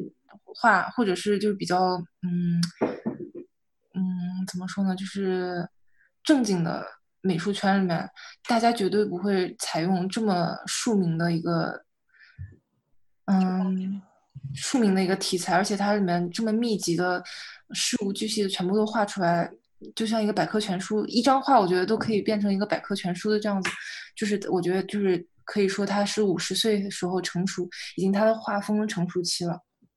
嗯，然后呢，他他应该是活到八十几岁。他其实晚年，因为大概在他七十几岁的时候，京都发生了特别严重的大火。嗯，对，嗯，好像还有具体我记不得，好像还有地震，嗯，地震和大火吧。反正当时整个京都受到了非常大的，嗯嗯嗯，就是大家生活已经完全就是不能在城里面继续了。他当时也，嗯，避难。避难到近郊的一座寺院，他就是在，嗯，寄居在寺院的草棚里面。他当时也生活也比较困难。然后还有其中还有大概，嗯，四五年的时间，嗯，就是他们家那个蔬菜店的生意就是不太好，跟官方好像有就是那个税金关于缴多少税金的这件事情交涉了很久，他帮那些农民要嗯就是打官司那样子，他也耗费了好几年，他那个时候也没什么创作，大家说那个是五到十年的空白期，嗯嗯，所以剩下来的时间就是也不是特别多了，嗯。然后这这里刚好还有观众提到说，呃，好像这个若春画的人好像不是很多，现在对就现在是我们大家都有这种说法，就是说他不擅长画人，但我觉得这个更多是出于他，他就是对人不感兴趣吧，就是他真的是他是就是喜欢这些小东西。我觉得他跟一个日本的嗯诗人特别像，就是小林一茶。嗯小林就是口巴亚西小树林，一茶就是一一二的一茶就嗯是喝茶的茶。这个牌人特别有意思，他就是经常会写一些嗯身边的小小动物的事情，比如说啊别打啊，苍蝇搓他的手，搓他的脚呢，就是类似于这样子，或者是什么嗯那个。什么蚊子啊，来吸我的血吧，呃，或者是什么，嗯，把我把蚊子放在石榴上，让它觉得好像在吸血，反正就是大概类似于这样的一个小诗，就是能能感觉他们对天地万物特别有一种怜悯之情，或者说不是怜悯之情，就是有同感心、同理心。嗯他对他没觉得自己是个人，然后就是高那些小生物一等。嗯嗯，或者怎么说呢？我觉得他这个人就是觉得在花鸟还有花鸟鱼虫、天地生物中发现了很多写生的可能性，而人这种东西，我觉得肖像画，嗯，尤其是当时，嗯，当时江户的时候，对于庶民来说的话，就是浮世绘啊，都是一些特别模式化的东西。对，嗯，然后还有包括明清的时代，我们大家也知道肖像画特别板、特别僵硬，都是有套路。嗯，男人、女人都是，要不男人就是做官的，要不就是就是商人，就是都是一副那种干瘦的感觉。然后女人的话，就是一定要就是温良温良恭俭让，然后苍白的脸，然后反正就是我觉得可能对他来说，本来在绘画性上面就没有什么大的吸引力。嗯嗯，哦，这幅屏风我想给大家介绍的是，就是其实这是这几年他们才重新发现，就是重见天日的。大家虽然知道有这幅作品的存在，但是一直没有找到它的下落。就是那个密后美术馆在那个 Gigi Nobuo 的建议下，他们嗯买了这幅作品，所以现在大家去的话是可以看到这幅作品。我觉得这个怎么说呢？它的气象更大气，对白象和鲸鱼，嗯、一个陆地，一个海里面的最大的嗯生物，而且它的线条，我我我就觉得它的线条真的是，它的造型能力太棒了，嗯。嗯。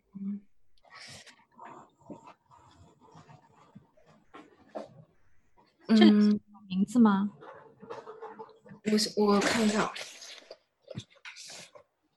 没关系，我们因为我们想后期就是把我们提到过的一些作品，如果大家想回看的话，我们希望能够分享给大家，我们可以到时候整理一些。嗯，啊这幅这幅图是项羽金图屏风。嗯，好的，项羽金屏。对，就是都很简单，因为他当时都没有取名字。你看这幅能看到它是有落款啊，哦，对对对，项羽金图屏风。然后，哎，哦，我好像有一个部分我没有讲，就是有两个关于就是为什么使用这个嗯马斯梅嘎 key 就是这个格子画法的推测，就是它这个灵感从哪边来的，我忘我忘了写进去了。就是有一个嗯有一个推测，就是说嗯首先它就是。摩诺兹克西，我刚刚给大家介绍的就是这个物镜的这个手法，嗯，它就是经常有吉祥意义，就是所有就是什么百兽群集，它就是比如说有点像那个什么，嗯，八仙来祝寿的感觉，就是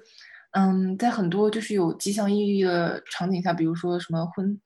婚庆啊，或者是甚至就是一个店的开张，或者是可能一些商人他们也喜欢这种题材，就是世间万物就是。都都都齐齐聚而聚来的那种场景，他们喜欢这样的。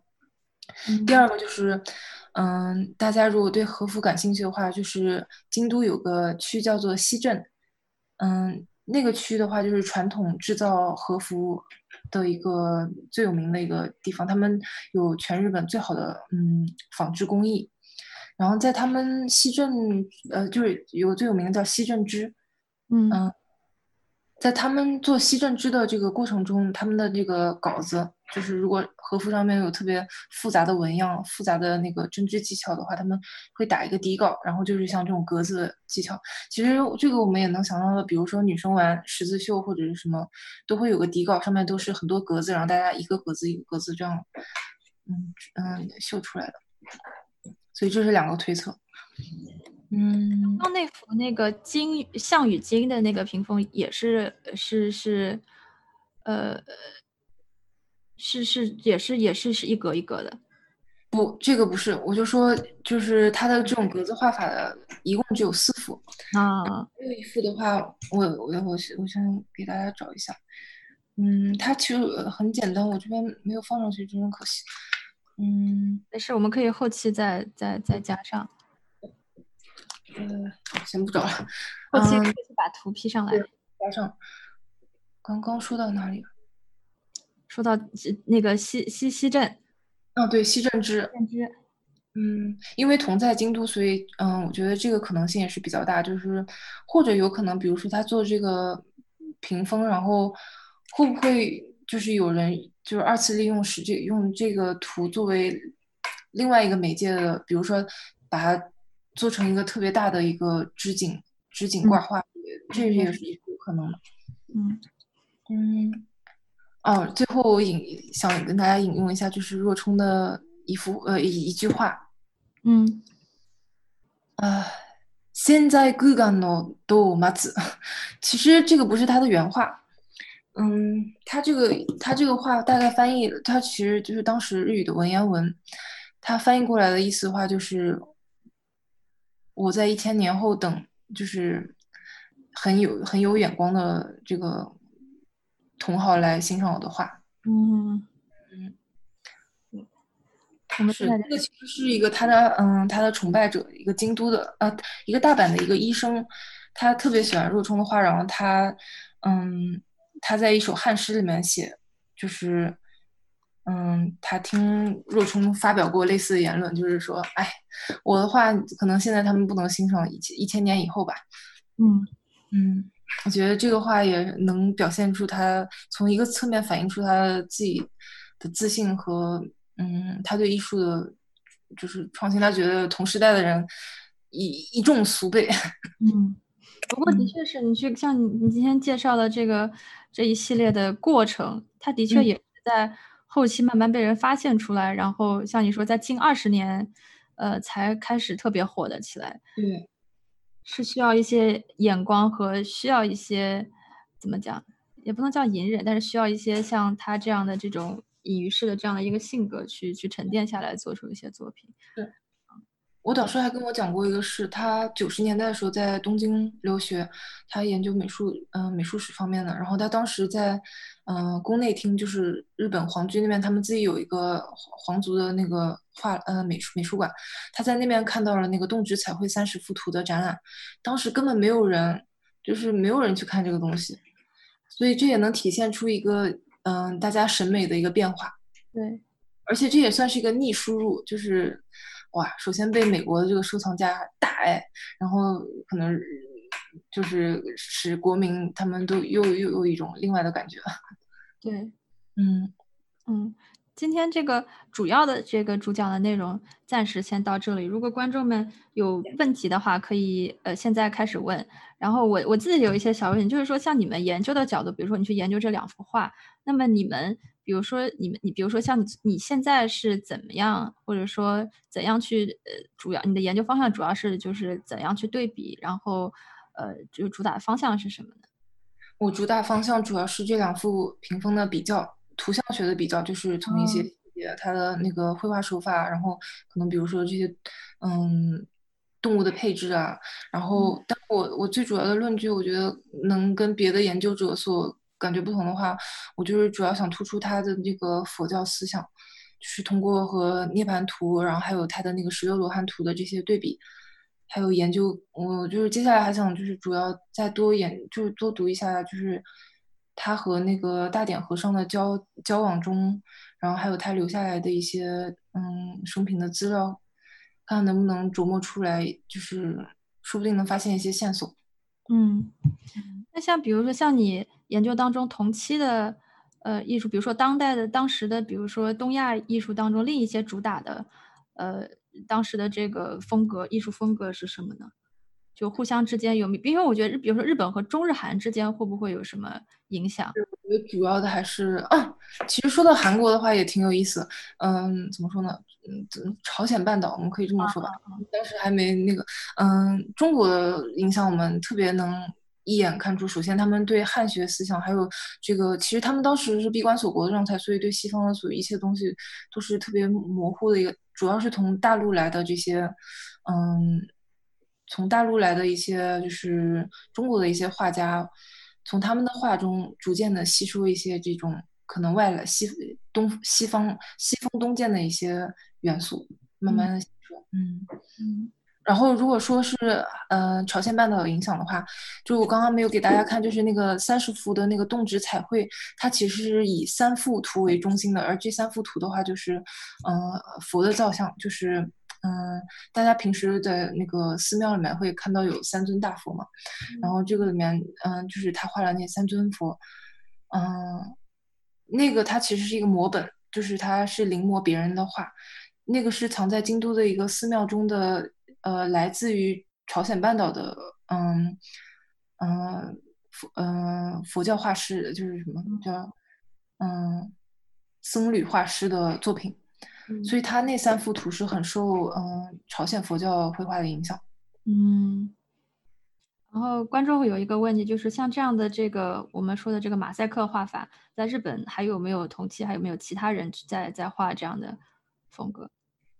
说的很好，就是没有，他就是独创的，而且前无古人后无来者，再也没有人做这样的，除非到了今天，啊，二十一世纪，我们有 pixel art，对不对？嗯。那像当时同时期，除了浮世绘，还有哪一些比较主要的风？就是日本当当时还有主要的风格吗？对，嗯，是这样子的。首先，当时。嗯，日本的阶级非常森明，呃，森严，就是有贵族，呃，有武士阶层，然后有商人、商人庶民这样子。庶民的话，大家娱乐方式就是看一些戏剧啊，嗯，然后这个那个浮世绘啊，就是各种，嗯，具体就是花柳街的或者是戏子的肖像图，嗯，然后呢，然后贵族的话。主要要么就是大和绘，大和绘这个概念的话，就是日本他们自有的那个绘画方式。其实最最具有特点的就是从平安时代留下来的绘卷的一种绘画手法。就是当时不是有很多什么物语，什么什么物语，竹取物语，就是那个竹子公主辉夜姬的故事，然后或者是源氏物语，他们流行这种小说，这种这种小说。但是当时这种小说通常都会有一些配图，就是这种是慢慢发展。发展出了日本他们自己的一个嗯绘画风格，然后还有一种就是受大陆的文化影响，就是大陆的这些什么水墨文人画，这些是看作比较高雅的东西，就是文人阶层他们会喜欢。然后还有嗯贵族当时也非常欣赏，就是有就是我刚刚说的，他之前是嗯从师那个是狩野派，狩野派的话就是结合大和绘和嗯中国的这种文人水墨画。嗯，所搞出来一个中庸的东西。嗯，因为感觉每次我们去看一个作品的时候，都想要知道说，哎，当同期的时候，它跟同期比较，到底互相之间有什么影响？然后，呃，有什么不一样？然后，尤其像你说的，它后期就是在呃五十年代之后，就是又为重新为人所知的时候，那那个时段的这个日本的艺术，并不是。呃，主主流又是什么样的？就是是是，就是跟现在五零年以后吗？嗯，你是说一九五零年以后吗？对，就是跟若就是为什么若冲那个时候并不是就马就是先被这个美国的收藏家爱上了，就是日本当那日本就是现代的时候有什么样的他们主流的艺术是什么？日本现代的主流艺术，你是说就是从若冲然后到风格？嗯，不好意思，没听清楚。就是他们收藏。若冲以后的风格是什么吗？对对对对对。若冲以后的风格，就就帮大家梳理一下，就是日本就是艺术方面的这个大概的风格有哪些？让我拿出我的 参考书，我推荐大家这本书《日本美术图解试点》，好的，就是东京美术出版社出版的。这个这个里面就是有很多就是时间轴啊，给大家梳理了有哪些，嗯，就是日本美术的一些关键词，然后还有时代，嗯。其实江户时代已经就是日本绘画的，就是二十二十世纪以前的最后一一段时期了，而且它时间很长，二二百六十多年嘛。嗯，那它主要的话就是狩野派、林派。林派的话，大家说到林派的话，我觉得大家也很轻易能知道，就是大家知道那个影响了梵高的那个鸢尾花，它其实是个屏风，那个就是尾形光临的作品。尾形光临他创造了这个灵派，就是他以一个也很抽象，然后嗯。就是以很多那种描金的那个，然后加上一些比较抽象，然后很造型感、设计感很强的这种工艺美术品。嗯，然后剩剩下就是浮世绘和南画。就是浮世绘我们都知道，就是听人文化，就是庶民。然后文人的话就是，嗯，南画。南画的话是受那个明清时期，然后还有中国文人画的影响。就是我拿来讲，然后之后呢，就是洋风画，就是受西洋的绘画影响，就有点像我们那种朗诗宁的那种绘画。就他后来就是就完全是，嗯，怎么说呢？就是后来慢慢，嗯，反正就是他后来慢慢就是接跟西欧欧洲的文化接轨了嘛，所以他就整个他都已经气象一新，就已经进入到另外一个时代。好的，感觉就是对我对我们来说，实际上日本文化一直是一个怎么讲，特别有代表性，或者是每一个阶段都特别有不同的风格的一个一个艺术。然后，呃，但是就像我们对之前在这个对壁画了解上也好，但它并不是一个。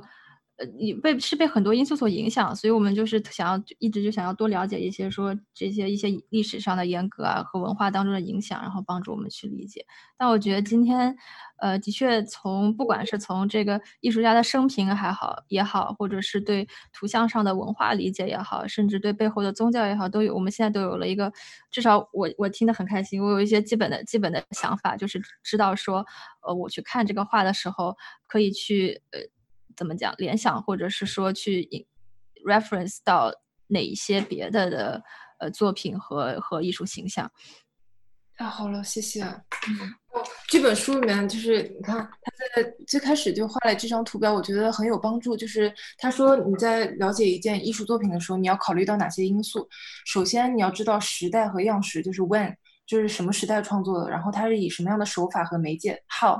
然后 who，谁是作者？然后这个不光是作者谁重呃比较重要，另外还有是谁 order 的，就是谁来下嗯下单这个艺术品，然后谁是鉴赏者，谁来观赏这件作品，流传到谁的手上，嗯，然后还有这个画画面的主题是什么？What，然后 Why，它要以什么样的目的和什么样的用途创造出来？然后还有 Where，它的场所，它一开始的场所，它后来所收藏的场所，它可能处在什么样的 context，什么样的环境和上下文里面被欣赏？嗯嗯，适用于任何作品。好的，我回去就去找找这本书。然后今天，呃，时间也快到，我们看到主讲人他现在在法国，已经已经已经快晚上，已经半夜了快。然后，呃，我们我们实际上每一期都希望通过一个可能大家会觉得比较细的角度去引入一些帮助大家做一些理解。所以，呃，如果大家要后期现在后期有任何问题的话，欢迎跟我们交流。然后，如果你对任何话题感兴趣，可以告诉我们说你对怎样的话题感兴趣，然后我们会希望能够相应呃为大家带来相应的讲座，然后为大家充实各种各个方面的知识。然后今天的话，呃，如果没有呃别的问题的话，我们可能我们就快差不多快到这里。如果有什么问题的话，大家可以加入我们的，你从你的报名链接上可以得到我们的艺术系列的讲座的微信群，然后可以随时在里面跟我们沟通。嗯，对了，小依你，我有一个提议，就是嗯，最后我想给大家放一下，就是我当时为什么知道若冲的，呃，好呀好呀，就是我小学大概五六年级的时候，我爸买了一个 DVD，是宇多田光的 MV 合集，当时我就看到这这个 MV，然后这个里面它是其实是以若冲的这幅屏风来做主题的，是吗？对，所以我对他就是特别有感情，我当时才十一二岁。不过的确像你说，像你之前不管是这个呃视频，好像你之前放的那个就是怎么讲商铺外面的画也好，感觉像日本的话，很多这种传统的这个艺术都会都都实际上穿插在各种作品当中。确实，他们真的会，他们做的太好了，我觉得他们就是把文化真正的嗯渗入你的生活。好，嗯，这个的话就是大家也可以搜索宇多田光的 Sakura do 嗯 Drops，就是。樱花片 drops，对，嗯，我不知道这个声音，不知道能不能放出来。嗯，我们现在还听不到，我现在还没有。我也可能得换成这个 microphone same as system，但是没关系，就是大家想听音乐的话，哦，我们现在看到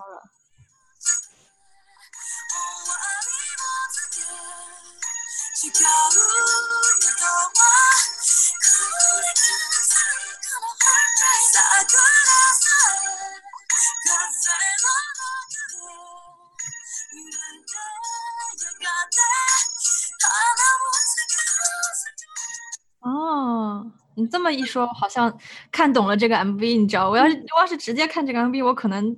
还不太清楚到底是什么样的一个意象。而且我觉得他诠释的特别好，他就相当于给了这个屏风一个诠释，他想表达什么，大家可以看。我觉得他的这个诠释非常好。哦，还真的蛮有意思。哇，好久没见了。的这个主题。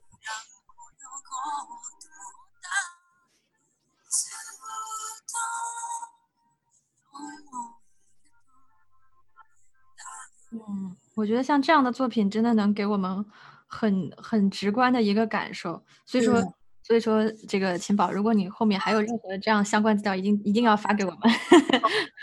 我们要继续去多多看一看这类的这类的嗯作品。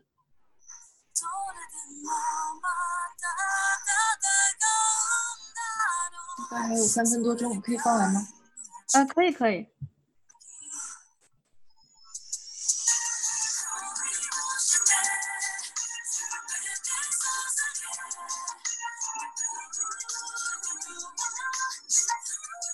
后期尽量把这个声音给它补上去。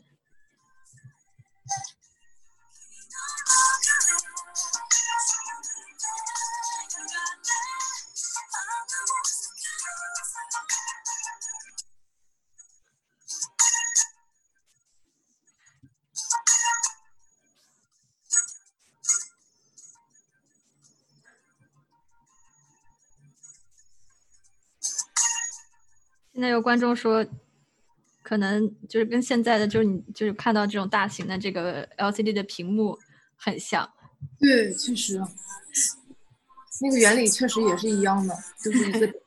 点。这么说的话，我们真的只有一，嗯，虽然没有一千年，但是我们好几百年之后才理解了它。是，嗯，我觉得蛮多，实际上蛮多艺术家都是这样的。嗯。他这个歌词里面也有很多，就是有关于那个，就是有点生死轮回啊。哦，嗯，他这个歌词写的特别好。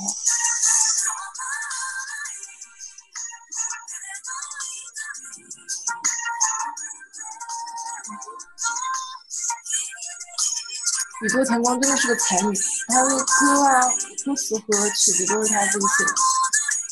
然后这个 MV 的导演是他的前夫。他前后身材，这些所有 CG 啊什么这些，嗯，点子都是他做出来的。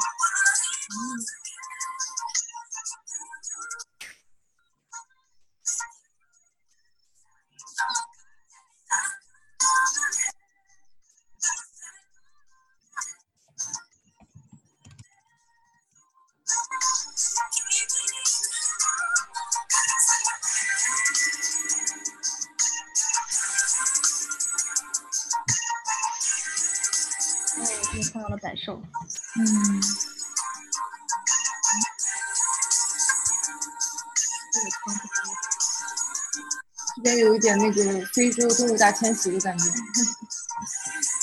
大放出的感觉。嗯。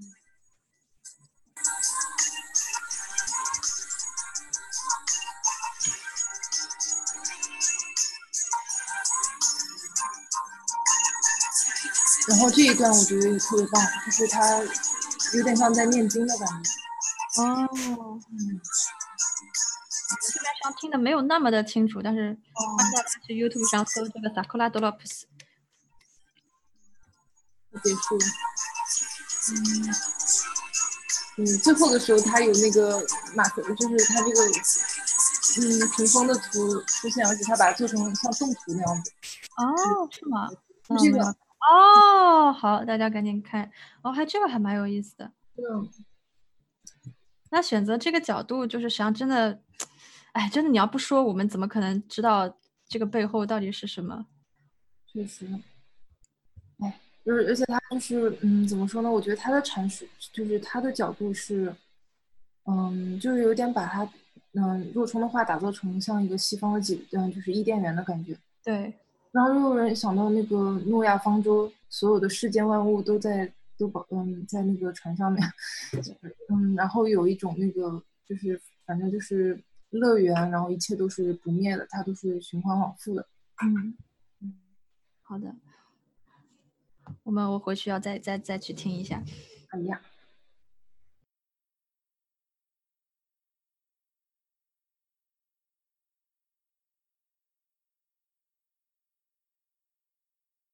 好，那今天的讲座就到这里啦，谢谢大家。大家的观看，谢谢你们早起来看。